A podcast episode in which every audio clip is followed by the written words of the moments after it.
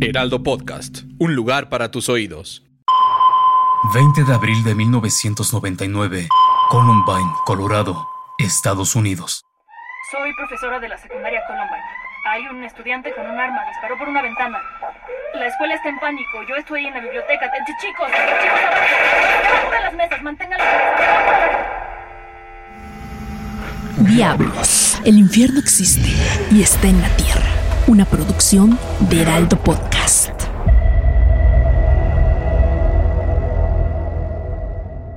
Eric Harris y Dylan Klebold querían ser los asesinos más famosos de Estados Unidos. De acuerdo con el perfil psicológico que hicieron los especialistas, se trataba de dos personalidades casi opuestas, y concluyeron después de analizar sus diarios que Dylan era un caso familiar fácil de estudiar, un individuo de sangre caliente, depresivo y suicida, un joven lastimado que se culpaba de sus problemas. En cambio, el caso clínico de Harris era más complicado. Se trataba de la típica persona que podía caer bien, alguien a quien podrías considerar buena onda. Pero la realidad es que era alguien frío y calculador, un psicópata que odiaba a casi todas las personas que lo rodeaban, con falta de empatía y placer por las mentiras, las cuales decía para protegerse. Un homicida que buscaba constantemente lastimar a la gente y las usaba para engrandecerse, mientras que Dylan se sentía lastimado por dentro. Al final del análisis, el doctor Robert Hare concluyó que no hubiera habido un Harris sin un Clevo, ya que sus personalidades se complementaban. Harris, el psicópata, y Klebold, el depresivo, y aseguró que Dylan nunca hubiera hecho algo así sin Eric, así que era muy probable que lo hubieran agarrado por algún delito menor y al ser detenido por las autoridades hubiera recibido ayuda psicológica para después vivir una vida normal. En cambio, Eric crecería para ser una persona muy peligrosa.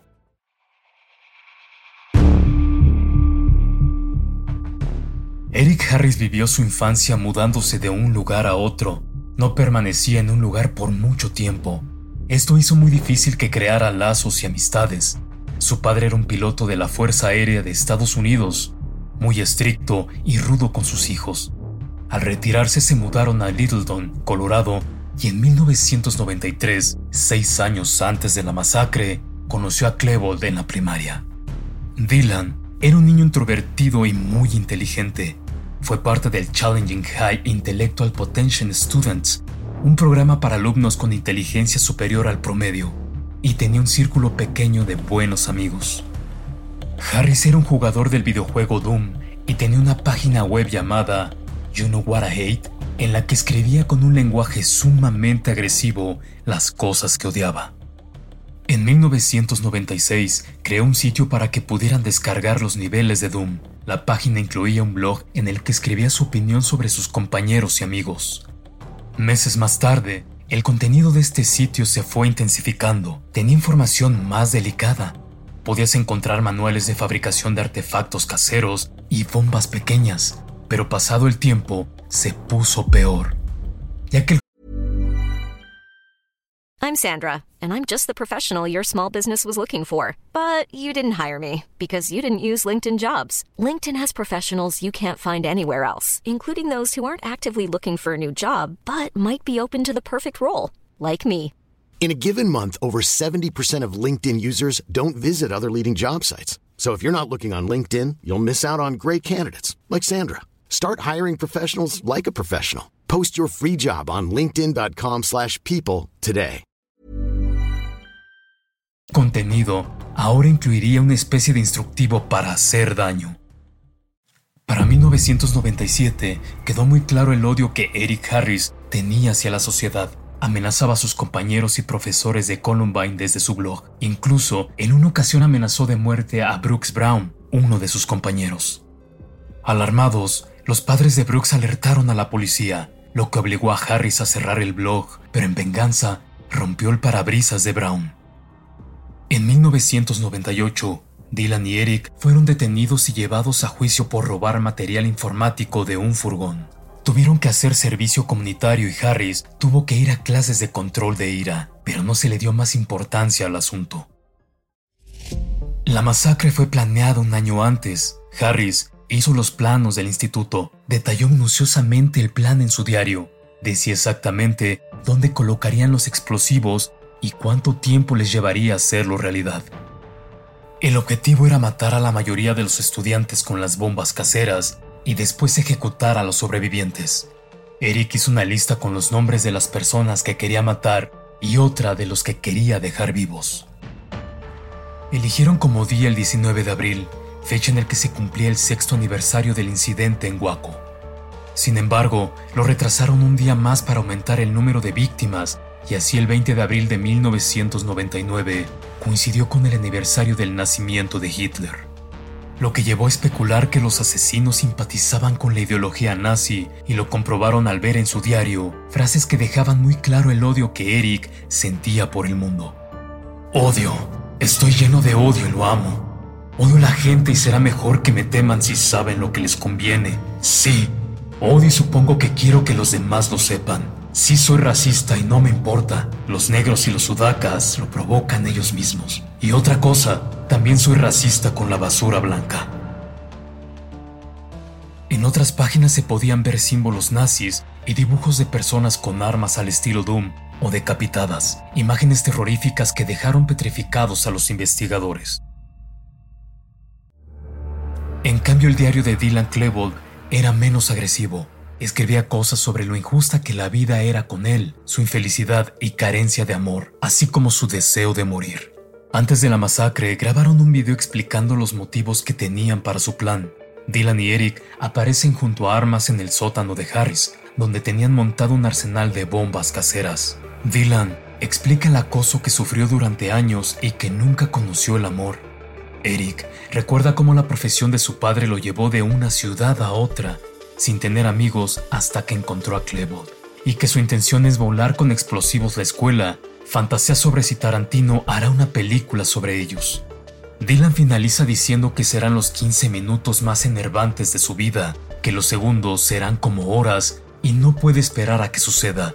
Finalmente, se despiden de sus familias. 20 de abril, día de la masacre.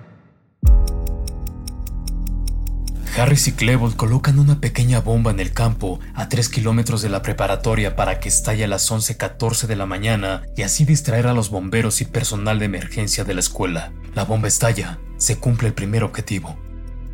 11.14 am, los asesinos llegan cada uno por separado. Eric estaciona su auto en la entrada sur y Dylan en la entrada occidental. Los autos contienen bombas programadas para detonarse a las 12. 11.17 am. Colocan los explosivos en la cafetería y regresan a sus autos esperando la explosión. Ningún testigo recordó ver las bolsas que dejaron, ya que se confunden con las 400 o más mochilas que había en la cafetería. Al regresar a sus vehículos, Eric Harris se encuentra con Brooks Brown, el chico que había amenazado de muerte, con quien al parecer ha arreglado sus diferencias. Brooks se sorprende al ver a Harris y le pregunta por qué no hizo el examen si era muy importante. Harris le responde, Ya no importa, Brooks. Me agradas ahora. Sal de aquí. Vete a casa. Brown se incomoda mucho y se va de la secundaria. 11.19 am. Al ver que las bombas de la cafetería no explotan, los asesinos se reencuentran y caminan hacia la escuela, armados hasta los dientes. Suben las escaleras de la entrada oeste. Rachel Scott, de 17 años, almuerza con su amigo Richard Castaldo. Harris y Klebold sacan sus armas ocultas dentro de sus gabardinas y disparan contra ellos. Rachel era una de las personas en la lista de Harris y muere al instante. Richard recibe ocho impactos de bala que lo dejan inconsciente. Eric Harris continúa con la ráfaga de disparos apuntando a otros estudiantes. Al interior de la escuela, algunos creen que se trata de una broma estudiantil de último año. En la cafetería, el profesor de informática Dave Sanders se da cuenta de que no es una broma, que el ataque es premeditado. Los asesinos se voltean y disparan hacia el oeste a cinco estudiantes sentados en la ladera cubierta de hierba. Michael Johnson, de 15 años, es impactado en la cara, pierna y brazo, pero logra escapar. Mark Taylor, de 16 años, recibe un disparo en el pecho, brazos y una pierna, cae al suelo y finge su muerte. El resto escapan ilesos.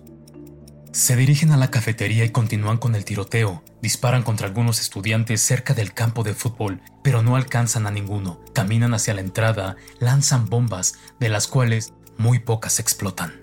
Al interior de la escuela, Patty Nilsson, maestra de arte, nota la conmoción. Camina hacia la entrada con un estudiante de 17 años, Brian Anderson. Su intención es salir y decirles que se controlen. Piensa que están filmando un video o haciendo una broma.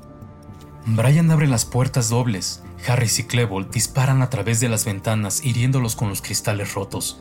Patty se pone de pie, corre por el pasillo hacia la biblioteca, alerta a los estudiantes del peligro y les pide que se escondan debajo de los escritorios y se mantengan en silencio. Llama al 911 y se esconde bajo el mostrador de la biblioteca. Anderson está atrapado entre las puertas exteriores e interiores. 11.22 am. Neil Gardner, el custodio, llama al oficial de recursos estudiantiles por radio para pedir asistencia en el estacionamiento. 11.23 am. Escucha en su radio que una mujer está herida y asume que ha sido arrollada. Mientras sale de su patrulla a las 11.24 am, escucha otra llamada. Neil, hay alguien disparando en la escuela. Eric dispara inmediatamente su rifle contra Neil y Gardner devuelve el fuego pero no logra impactar a ninguno. Para ese momento hay dos muertos y diez heridos. El tiroteo distrae a los perpetradores. Brian Anderson está lesionado pero logra escapar a la biblioteca y se esconde dentro de un aula de descanso. Harris y Klebold se dirigen hacia la entrada oeste y entran en el pasillo de la biblioteca. Ryan Reynolds here from Mint Mobile. With the price of just about everything going up during inflation, we thought we'd bring our prices down. So to help us, we brought in a reverse auctioneer, which is apparently a thing. Mint Mobile unlimited premium wireless. Ready to get 30, 30, bit to get 30, bit to get 20, 20, 20, bit to get 20, 20, bit to get 15, 15, 15, 15 just 15 bucks a month. So, Give it a try at mintmobile.com/switch. slash $45 upfront for three months plus taxes and fees. Promo for new customers for limited time. Unlimited more than 40 gigabytes per month. Slows. Full terms at mintmobile.com.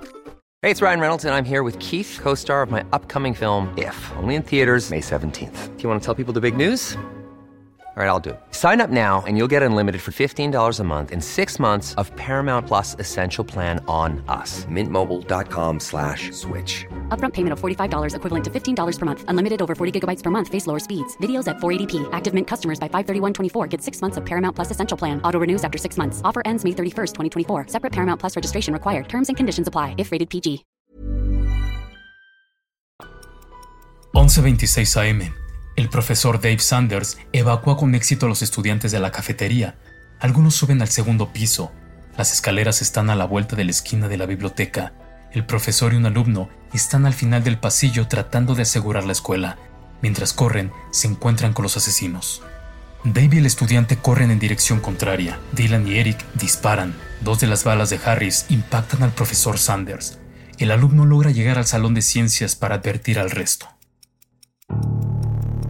Sanders se arrastra hacia el área de ciencias y un profesor lo lleva a un aula donde hay 30 alumnos resguardándose. Colocan un letrero en la ventana para alertar a los policías y personal médico que dice, uno desangrándose. El alumno Kevin Starkey y la profesora Teresa Miller le dan los primeros auxilios a Sanders durante tres horas para tratar de detener el sangrado con camisetas de los estudiantes. Todos los alumnos en esa aula salen ilesos, una hora más tarde. 11.44 am. Los asesinos son captados por las cámaras de seguridad. Se dirigen nuevamente a la cafetería. 12.02 pm. Entran nuevamente a la biblioteca. En el piso yacen heridos e inconscientes Patrick Ireland y Lisa Kreutz. 12.08 pm. Dylan y Eric abandonan la biblioteca, deambulan por la escuela disparando ocasionalmente sin encontrar blancos humanos. Lisa Kreutz, de 18 años, con heridas de bala en hombro, brazos, manos y muslo, escucha tú en la biblioteca.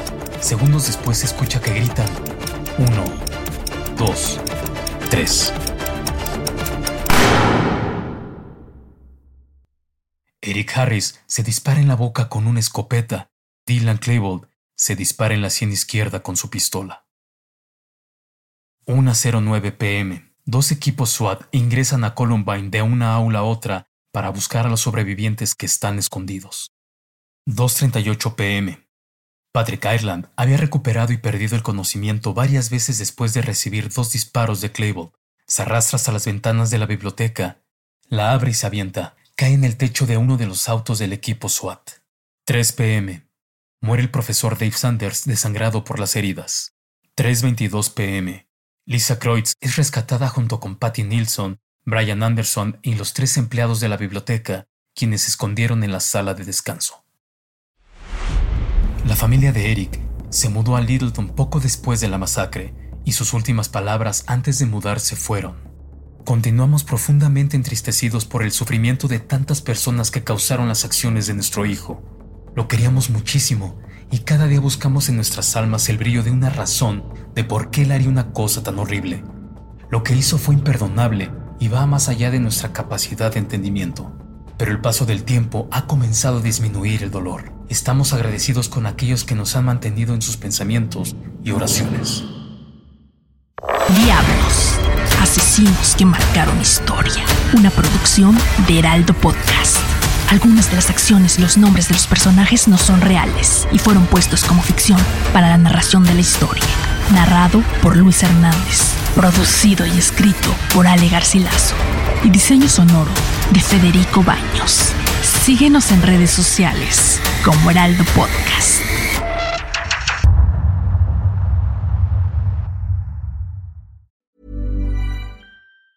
Planning for your next trip? Elevate your travel style with Quince. Quince has all the jet setting essentials you'll want for your next getaway, like European linen, premium luggage options, buttery soft Italian leather bags, and so much more. And it's all priced at 50 to 80% less than similar brands. Plus, Quince only works with factories that use safe and ethical manufacturing practices. Pack your bags with high-quality essentials you'll be wearing for vacations to come with Quince. Go to quince.com/trip for free shipping and 365-day returns.